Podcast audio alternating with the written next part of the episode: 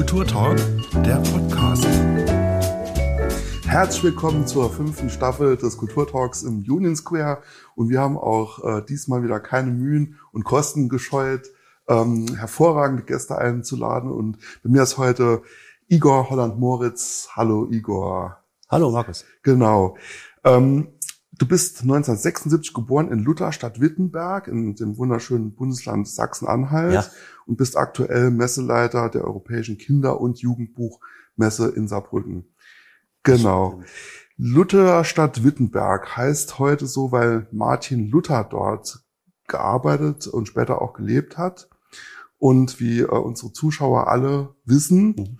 ähm, hat, dort, hat er dort im Jahr 1517 möglicherweise seine 95 bis 97 Thesen an das Eingangsportal Aha. der Wittenberger Schlosskirche äh, geschlagen. Ja. Ähm, du warst nur vier Jahre da, aber vielleicht kannst du ein bisschen was über deine Stadt erzählen. Mhm. Äh, ist es tatsächlich so, dass ich ja äh, Theatereltern hatte und äh, sozusagen die am Theater gearbeitet haben und deshalb bin ich so alle vier Jahre per Kinderlandverschickung irgendwo anders hin mitgenommen worden. Deshalb war ich wirklich nur vier Jahre dort, aber ich bin natürlich evangelisch getauft, äh, wie man dann irgendwie, wie sich das dann so gehört, wenn man aus der Lutherstadt äh, kommt. Und die 95 Thesen hatte er dort ja an die Schlosskirche, an die an dieses Tor ge, geschlagen, weil es ja auch das schwarze Brett der Uni war. Ähm, die es ja auch immer noch gibt, Halle Wittenberg. Jetzt ist aber nur das theologische, die theologische Fakultät noch in Wittenberg, der Rest ist dann in, in Halle. Ähm, das ist äh, ja eine Stadt, die mich irgendwie immer noch äh, weiter verfolgt. Äh, ich war ja nie, äh, obwohl das in der DDR ja eigentlich üblich war, dass die Kinder in die Kinderkrippe kommen und so weiter. Ich hatte so eine eine äh, Kinderfrau, die mich, äh, während meine Eltern halt Proben hatten im Theater oder Vorstellungen hatten, dann halt betreut hat. Heute würde man sagen Babysitter oder sowas, äh, aber so fest institutionalisiert. Und äh, die ruft mich immer noch an. Also Tante, Tante Birgit ruft mich heute immer noch an und das ist immer das, was mich immer noch mit Wittenberg verbindet. Sie ruft dann an, hallo, hier ist die Lutherstadt und so. Und dann geht's los. Ja. Also hast du noch Verbindungen in die Stadt? Ja, ja, eben wie gesagt, diese Verbindung, die habe ich noch. Mhm.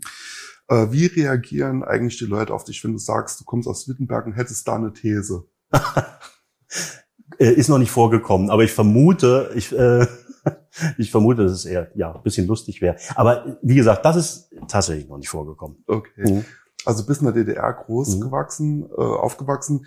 Ähm, kannst du mal beschreiben, wie du die Kindheit dort erlebt hast? Ja, das kann ich, das kann ich gern beschreiben. Also ich bin fern von jeder Ostalgie. Das muss ich auch sagen. Ich bin, äh, muss ich, muss ich vorwegschicken, weil ich jetzt was sehr, sehr Positives gleich sage. Ich bin sehr, sehr froh über die Wende. Ich habe meine Frau, die ist aus dem Westen. Mein Kind würde es nicht geben, wenn es die Wende nicht gegeben hätte äh, und so. Aber meine Kindheit in der DDR war ein Traum. Also nahezu Bullabü-artig. Ähm, äh, es, äh, es ist wirklich so, äh, als Kind hat man von äh, Repression nahezu nichts mitbekommen äh, die es natürlich gab. Und, ähm, und äh, das war ja alles andere als ein, äh, als ein demokratischer Rechtsstaat und so. Äh, und mit, mit vielen, vielen negativen Dingen. Aber Ganztagsschule ähm, war realisiert. Es gab äh, Polikliniken, das heißt auch, ich bin natürlich durchgeimpft als äh, gelernter DDR-Bürger äh, sozusagen. Ähm, und das heißt, Gesundheitsversorgung für Kinder und Kinderbetreuung nahezu Vollbeschäftigung auch bei den Frauen hat er dazu geführt, dass es auch ein, ein super ausgebautes, ähm, sage ich mal, Kinderbetreuungssystem gab, Kindergärten, Schulen und so weiter. Ähm, ja, mit Nachmittagsbetreuung und das war, das war eine gute Sache. Also ich habe sehr, sehr schöne Erinnerungen an meine Kindheit. In der Jugend war es dann ein bisschen schwieriger, als es dann hieß, ähm, verpflichtet euch doch bitte alle, alle, die ihr studieren wollt, verpflichtet euch doch bitte für die NVA, also die Armee, ne, um eine Unteroffizierslaufbahn dann äh, zu gehen. Und das äh, wollte ich nicht. Und da war eigentlich irgendwie klar, dass es war davor gezeichnet, ich würde nicht studieren können. Und das war dann das erste Mal, wo es ein bisschen für mich äh, an so ein, an so eine, an so eine Substanz ging. Und da kam aber glücklicherweise relativ schnell kurz danach die Wende. Mhm.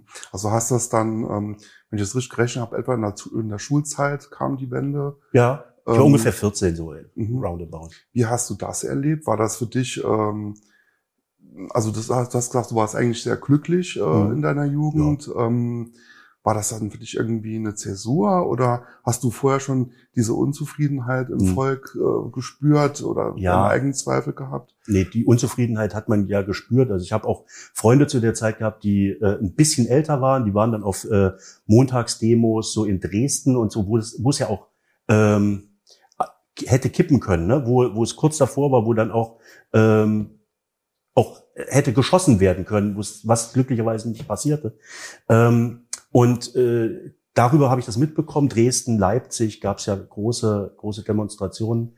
Ähm, ich habe auch mitgekriegt, wie sozusagen über die Pionierorganisation, in der man ja automatisch drin war, dann äh, versucht wurde, dagegen zu steuern. Da wurden wir beispielsweise, gab es dann eine, eine Art Umzug, bei dem man mitmachen musste. Äh, der endete dann irgendwo auf dem freien Feld. da haben die ein Kino aufgebaut und haben sinnigerweise Dirty Dancing dann dort gezeigt. Also eigentlich haben die uns alle mit mit äh, mit Hollywood-Kino sozusagen zu einer ähm, äh, antidemokratischen oder weiß weiß ich, also so einer so einer äh, Demonstration da gelockt. Also im Prinzip ähm, habe ich das schon alles miterlebt, ja. Und als die Wende kam und als die Grenzen geöffnet wurden, war das absolut äh, genauso fantastisch wie für alle anderen. Wir haben ja 15 ähm, Kilometer von der bayerischen Grenze entfernt gewohnt, in Meiningen zu dem Zeitpunkt, Südthüringen.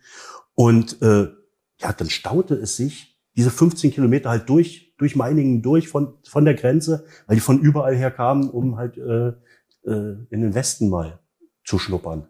Mhm. Ja, also ich habe da große Erinnerungen dran, auch an die Nachwendezeit, als so die Schulreformen stattfanden, äh, Gymnasium sozusagen dann anstand, aber es hieß noch nicht Gymnasium, sondern erstmal Leistungsklassen mit Lehrern, die selbst genauso wenig wussten, wo es eigentlich hingehen würde, wie wir. Und plötzlich war das so eine Art verschworene Gemeinschaft, die es eigentlich nie wieder geben könnte zwischen Lehrern und Schülern.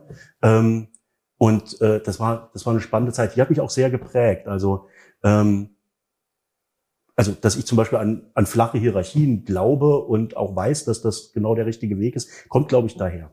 Mhm, okay.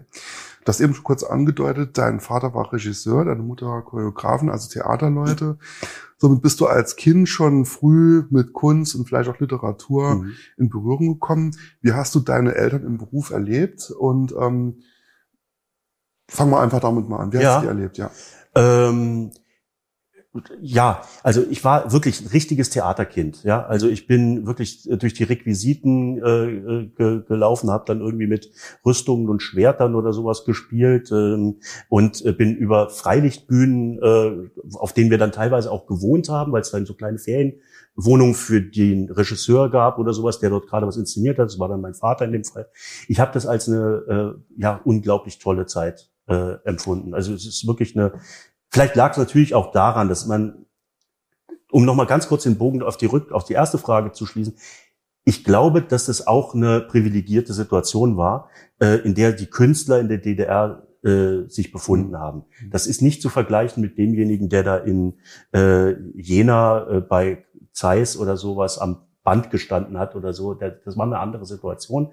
Äh, aber die wie ist denn der, hieß die Intelligenz, also der Überbau sozusagen, denen ging es schon ein bisschen anders als dem, dem gemeinen, äh, der, der, der Masse der Bevölkerung. Okay, und jedenfalls, das habe ich total toll mitgenommen. Meine Eltern waren immer ähm, als Choreografin, meine Mutter und äh, als äh, Regisseur für Oper und Operette. Also das war ähm, auch die leichte Muse.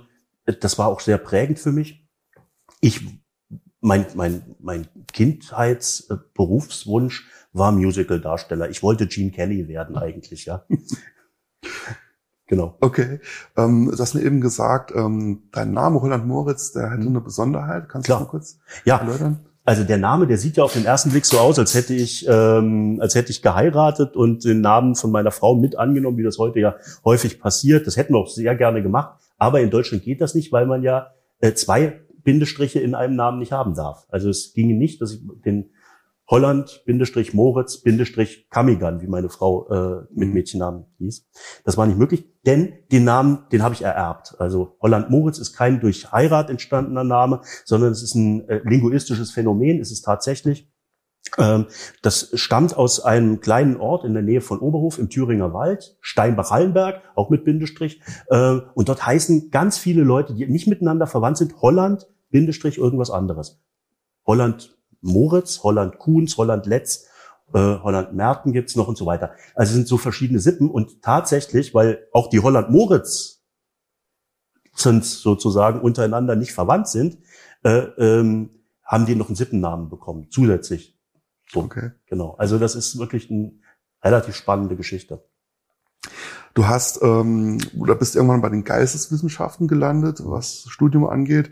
Hast an der Universität Bayreuth studiert, germanistische Linguistik, Philosophie, Soziologie, wolltest Gene Kelly werden. Ähm, ähm, äh, das hat ja offenbar dann nicht geklappt. Nee. Äh, was war das Ziel mit dem Studium? Was wolltest du da alternativ erreichen? Genau. Äh, ja klar, also ich hatte mehrere Praktika beim Theater gemacht. Irgendwann dachte ich, ich gehe mal eher hinter die Bühne, ähm, werde vielleicht auch Regisseur irgendwann, habe dann auch so äh, Regiehospitanzen gemacht und wollte Theaterwissenschaften studieren in Bayreuth. Äh, und war dann, hätte ich mir eigentlich denken können, ein bisschen überrascht, dass es dort so einen krassen Opernschwerpunkt gibt und hatte damit nicht so viel zu tun. Also mich hat eher Sprechtheater interessiert, deutsche Sprache auch, also es äh, hat mich interessiert und äh, dann bin ich eben tatsächlich dann gewechselt von der Theaterwissenschaft äh, in die Germanistik und habe äh, hab das dort studiert, eigentlich ohne wirklich eine richtige, richtige Ahnung äh, zu haben, was ich damit machen würde, außer dass ich was mit Sprache machen möchte und für, ich hätte auch an der Uni bleiben können, das wäre auch eine Möglichkeit gewesen. Ja, aber ähm, so ist es dann nicht gekommen. Ich habe dann ein Angebot bekommen, äh, am Theater tatsächlich zu arbeiten, am Staatstheater in Meiningen. Mhm.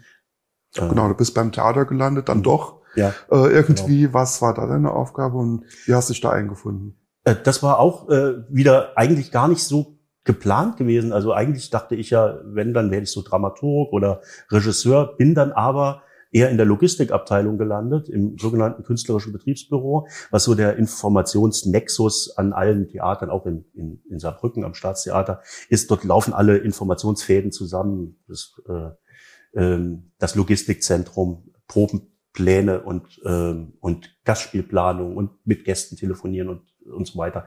Solche Dinge. Und das hat mir natürlich unheimlich viel gebracht, weil ich angefangen habe, einfach so mit echten Menschen zu reden und halt aus der Universität raus äh, jetzt plötzlich ähm, äh, äh, Dinge wirklich in die Hand nehmen zu müssen und so ein Stück weit auch Management dazu betreiben. Ne?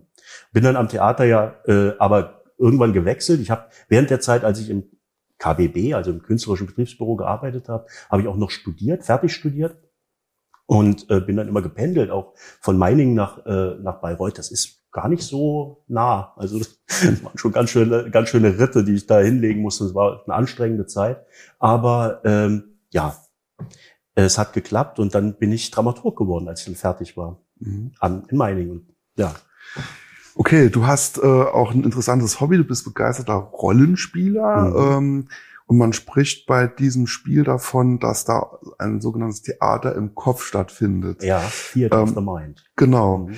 Ähm, wenn man jetzt das echte Theater nimmt und ein Rollenspiel gegenüberstellt, was fällt dir dazu akademischerweise ein? Mhm. Wenn, dann hat es eher was mit Impro-Theater natürlich ja. gemeinsam, also eine gewisse Verwandtschaft.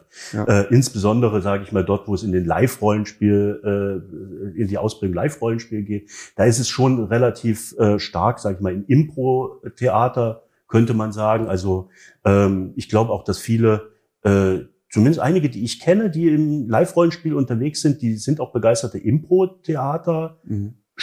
Oder, oder tun sich da irgendwie um. Ähm, es ist ein sehr, sehr kommunikatives Hobby, das muss man sagen. Das finde ich ganz toll daran. Es ist wirklich so ein, das ist auch das, was mich reizt, mit Menschen eigentlich an einem Tisch zu sitzen. Im Augenblick macht man das ja viel im Internet, da ist das äh, gar nicht Spaß, so schön. Das macht, das ist nur das, äh, das Zweitbeste, was man da machen kann. Mhm. Aber ähm, auch das hält ja irgendwie so ein bisschen den Funken sozusagen am Leben. Ähm, ja, es ist ein kreativer Prozess, es ist eben mehr kreativ als ähm, also du hast ja kein, kein Textbuch in dem Sinne, aus dem du äh, sprichst und, und spielst und ähm, gestaltest, sondern du, äh, du, du bist die ganze Zeit ja eigentlich kreativ und am, am Selbst erschaffen. Mhm. Woher kommt ähm, das Interesse für die Fantastik? Also du hast eben gesagt, du hast mit Schwertern schon ja. früh rumgespielt. War das der Ursprung oder? Klar, ich bestimmt, ja. Also das war, das war immer so die Faszination für Abenteuer, für andere Welten, klar. Mhm. Ich bin nie so ein ausgemachter Fantasy-Leser gewesen. Mhm. Äh, und ähm, ja, aber, aber eben diese, diese anderen Welten, das hat mich schon gereizt. Also wenn, dann würde ich sogar eher sagen, interessiert mich Science Fiction mehr als, mhm. als die reine, äh, wie sagt man, Sword and Sorcery oder mhm. sowas, Fantasy. Mhm. Okay. Ähm, 2019 bist dann ins Saarland gekommen, hast die Leitung der Europäischen Kinder- und Jugendbuchmesse in Saarbrücken übernommen. Wie kam es dazu? Ja, das war, äh, eine, das war eine Fügung, äh, muss man wirklich sagen. Also weil äh, das hatte fast was, ähm, ja, Magisches. Magisches. ja, was Magisches. Denn, äh, also, ich war irgendwann nicht mehr glücklich am Theater, äh, ohne jetzt dreckige Wäsche waschen zu wollen. Äh, für mich hat es irgendwie nicht mehr gepasst. Es war eine Zeit lang war Theater für mich die Antwort auf alle Fragen und das war es dann irgendwann nicht mehr. Und ähm, ich habe dann äh, im Marketing gearbeitet am Theater und hätte da auch weitergearbeitet, hatte auch eine Weiterbildung zum äh, Theater- und Musikmanagement gemacht, die ganz, ganz wertvoll ist. Das ist eine ganz tolle Sache, die ist vom Bühnenverein äh, organisiert und findet an der LMU in München statt. Das ist wirklich eine ganz tolle Sache. Und je mehr man da aber reinkommt, kriegt, lernt man den, den Apparat mehr kennen und äh, ahnt irgendwie, dass man das gar nicht so richtig ändern kann, was da vielleicht nicht nicht stimmt. Also zumindest war es für mich so. Und ich hatte keine so richtige Lust mehr und habe dann irgendwann, nachdem ähm, ich ein bisschen frustriert war, hatte ich irgendwann zu meiner Frau gesagt, das ist ein Ding, äh, ich habe eigentlich gar keine Lust mehr am Theater. Ich möchte eigentlich sowas machen, wie die Astrid macht in Saarbrücken mit der Messe. Stimmt wirklich. Ähm, und Astrid Rech ist die damalige Leiterin äh, der Europäischen Kinder- und Jugendbuchmesse gewesen und eine Freundin von mir und insbesondere von meiner Frau. Und, äh, und einen Tag später kommt eine SMS von Astrid, ob ich mir nicht vorstellen könnte, das zu übernehmen, weil sie aus gesundheitlichen Gründen leider aufgeben muss. Und sie durfte sich ihren Nachfolger bestimmen. Und es war wirklich, und dann habe ich natürlich überlegt, weil es eine große Veränderung ist, also nicht nur eine räumlich große Veränderung, wir wollten immer in den Westen wieder gehen und viel mehr Westen als äh, Saarbrücken geht fast gar nicht, ja, muss man sagen. Ähm, Aachen vielleicht noch oder so, aber gut, Kinder- und Jugendbuchmesse. Und das war, dann gab es ein Auswahlverfahren, wo ich mich dem Verein vorstellen musste dann. Und das, äh, so ist es dazu gekommen. Das war. Hm. Wie hast du deine Ankunft hier in Saarbrücken erlebt? Das, das klingt jetzt ein bisschen ja. so schmeichlerisch, aber ich bin sowas von happy mit dem Saarland und mit, mit Saarbrücken. Das muss ich wirklich sagen. Also die Saarländer sind mir auch sehr nah. Das ist, äh, ich weiß nicht, woran das liegt. Irgendwie, ähm, ich habe mich immer vom, vom Herzen her in Mitteldeutschland, so in Thüringen, sehr wohl gefühlt, dort wo meine Mutter dann zwar in Bayern, in der Rhön da äh, gelebt hat habe ich mich sehr, sehr wohl gefühlt.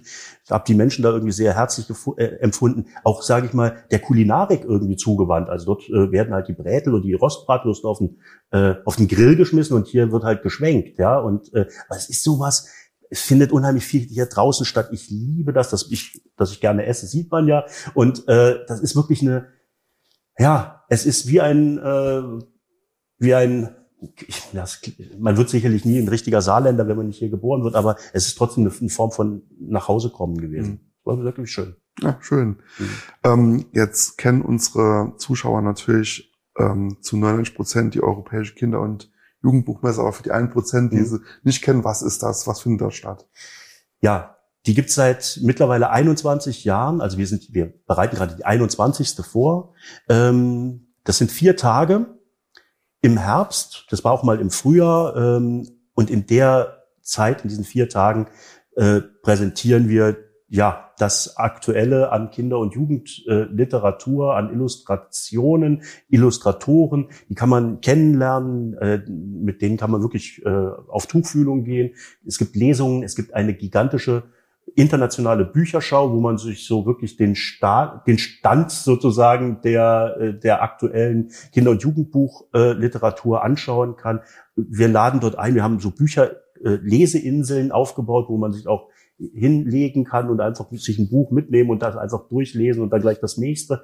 Ähm, also wir, wir haben wirklich vier Tage lang feiern wir das Kinder- und Jugendbuch und vor allem ist es ja eine europäische Kinder- und Jugendbuchmesse. Das heißt, wir haben nicht nur deutsche, deutschsprachige Literatur, sondern wir haben ja internationale europäische Literatur auch ähm, auch äh, eben die AutorInnen äh, und IllustratorInnen, ja, die dann äh, eben zu uns kommen und äh, bei uns äh, ja lesen und Workshops geben und es gibt Impulsateliers äh, von Experten und dieses Jahr werden wir auch äh, äh, einen Podcast haben, der live direkt von von der äh, von der Messe senden wird und so. Also wir entwickeln uns natürlich weiter. Wir haben auch einen neuen Messestandort dieses Jahr. Ähm, das Ganze war ja äh, sehr lange am Cora-Epstein-Platz. Das sagt vielen wiederum nichts. Wenn ich aber sage, es ist dieser Elefantentränke, dieser, dieser Brunnen in der Nähe vom St. Johanna Markt, dort wo das Mokka Chili ist, dort waren wir in einer Kirche ein paar Jahre und im Gemeindezentrum.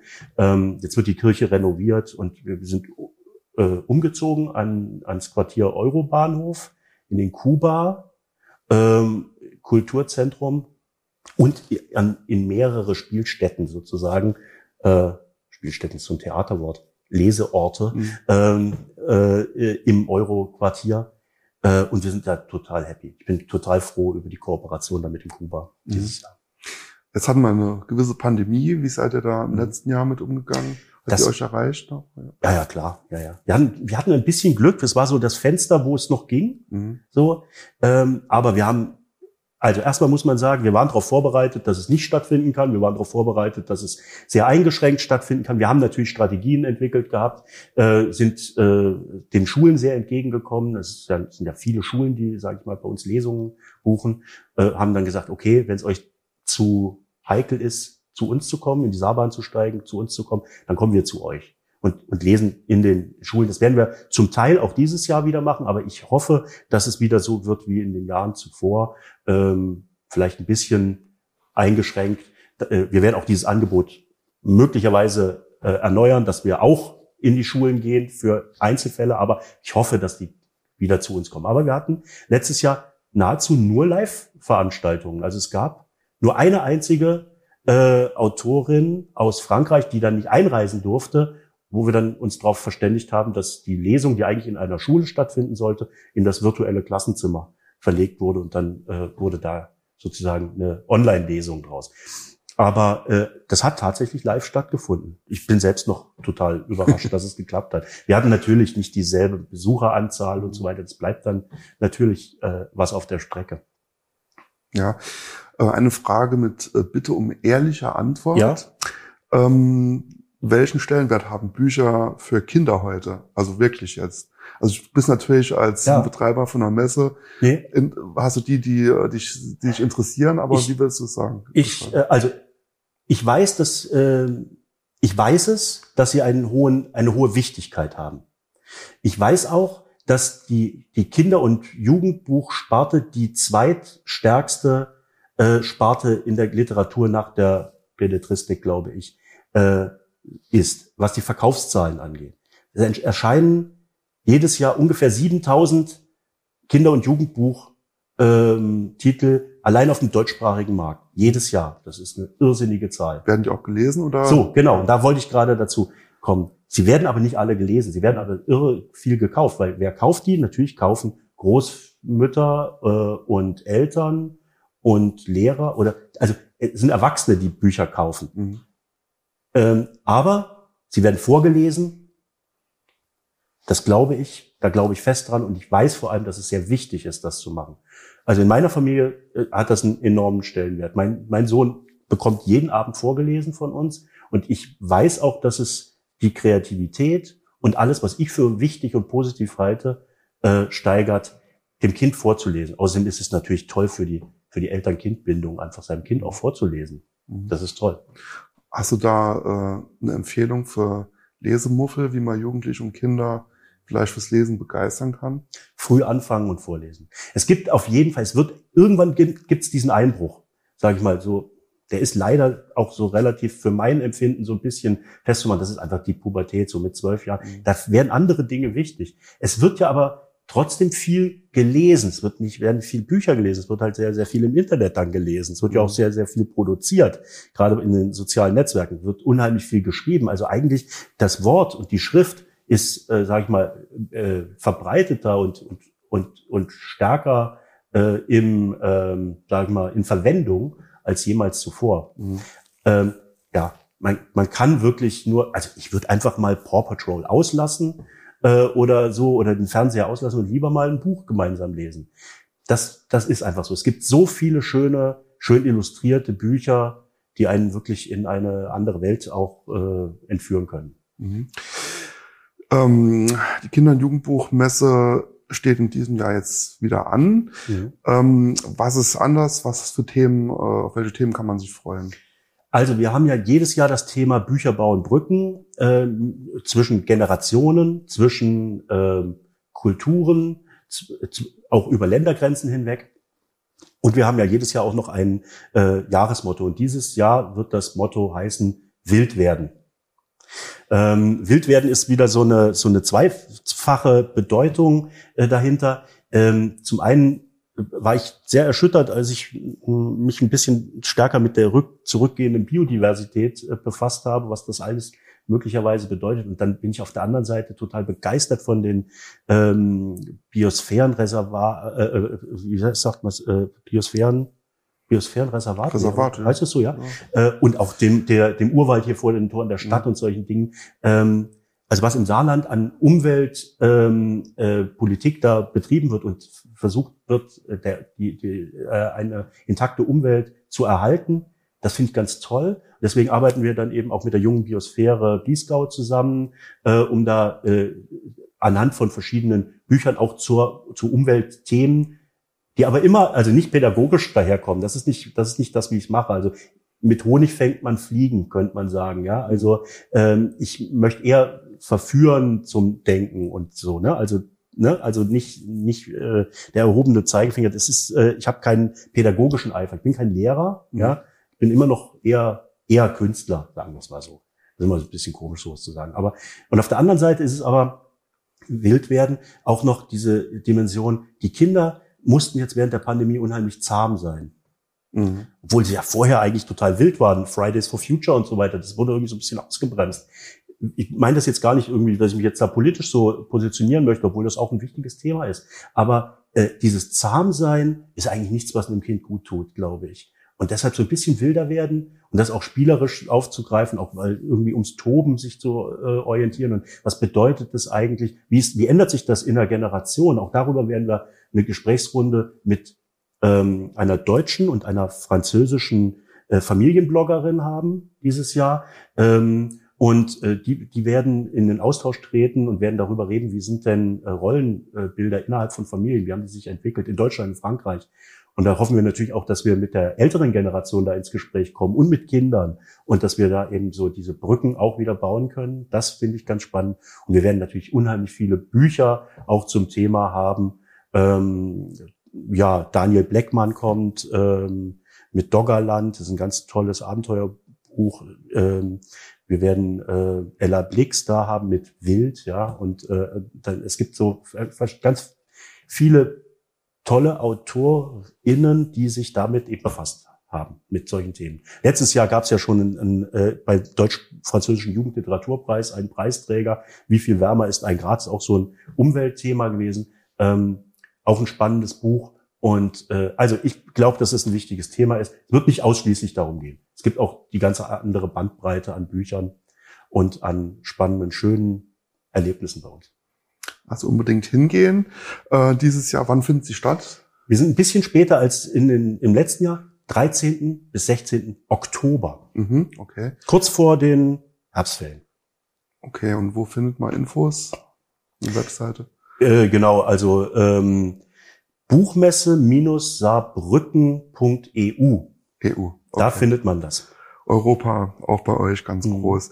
Es ist bei uns große Tradition, dass jeder Gast ähm, ein Ding mitbringt, mhm. etwas, was ihn inspiriert mhm. oder äh, etwas bedeutet. Was hast du uns mitgebracht? Ja, ich habe, ich, ich hätte, hätte gedacht, ihr habt bestimmt schon Wetten abgeschlossen, ob es ein Buch ist. Es ist ein Buch, tatsächlich. Und zwar ist es ähm, das erste Buch, das ich bewussterweise selbst gelesen habe, mit Genuss aus mir selbst heraus. Und ähm, das ist die Schatzinsel von Robert Louis Stevenson. In der, wirklich in, einer, in so einer DDR-Ausgabe. Schmucklos, aber ganz toll. Und äh, das hat mich wirklich jahrelang äh, begleitet. Ich, es ist immer mit umgezogen. Ich habe es auch jetzt in meinem Arbeitszimmer stehen. Und äh, das inspiriert mich. Das, äh, das ist für mich, äh, das ist eben die andere Welt. die, die man, die man weitergeben muss, dass das was Tolles ist, eine andere Welt mal irgendwie sich vorstellen zu können. Worum geht's in dem Buch? Äh, es geht um einen Jungen, äh, das ist ein Jugendbuch. Äh, es ist natürlich auch ein, ein Abenteuerroman, aber es ist ein, ein Jugendbuch. Ähm, es geht um einen Jungen, der als Schiffsjunge auf einem Schiff äh, anheuert, das auf Schatzsuche geht, das dann von Piraten gekapert wird und dann kommen sie tatsächlich auf die Schatzinsel, werden dort ausgesetzt. Äh, die Piraten übernehmen das Schiff und äh, ja, am Schluss gibt's einen Schatz. Mhm. Igor, lieben Dank für deinen Besuch. Wir hatten alles drin von Sheen Kelly bis zur Schatzinsel. Und ja, vielen Dank, dass du da gewesen bist. Es hat mich sehr gefreut. Danke. Das war der Kulturtalk. Diese Folge gibt es auch zum Ansehen auf YouTube. Wir hören uns nächsten Mittwoch wieder zu einer neuen Folge.